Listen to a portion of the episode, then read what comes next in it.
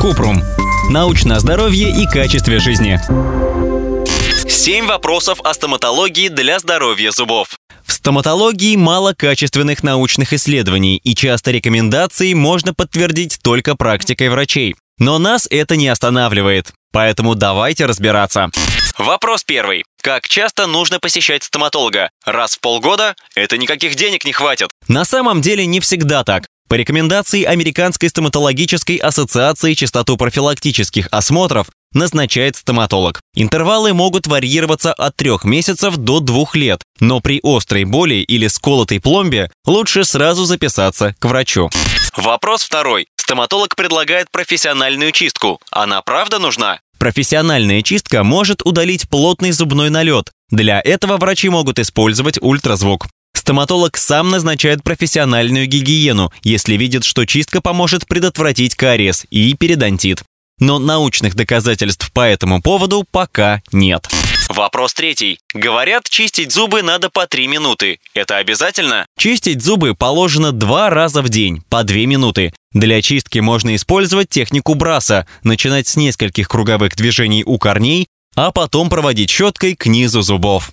Вопрос четвертый. Иду в магазин за щеткой и пастой. Какие выбрать? Лучше выбирать щетки со средней или мягкой щетиной. Электрические щетки подходят для снятия налета. Об этом есть исследования. Зубная паста должна содержать фтор в концентрации 1350 ppm. Такая паста поможет защитить зубы от кариеса. Споласкивать рот водой после чистки не нужно, фтор будет хуже действовать.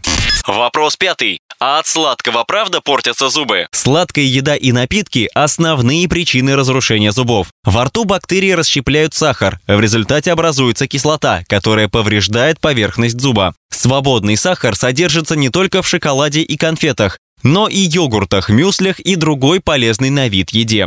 Фруктовые соки или смузи лучше пить не больше 150 мл в день во время еды. Так риск для зубов становится меньше.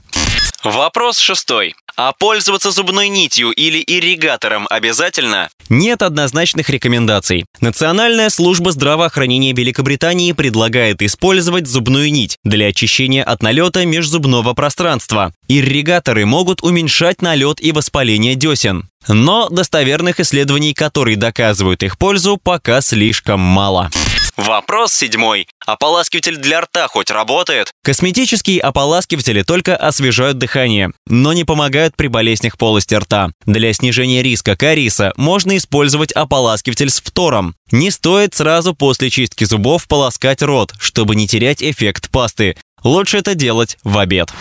Ссылки на источники в описании к подкасту. Подписывайтесь на подкаст Купрум, ставьте звездочки и оставляйте комментарии. До встречи!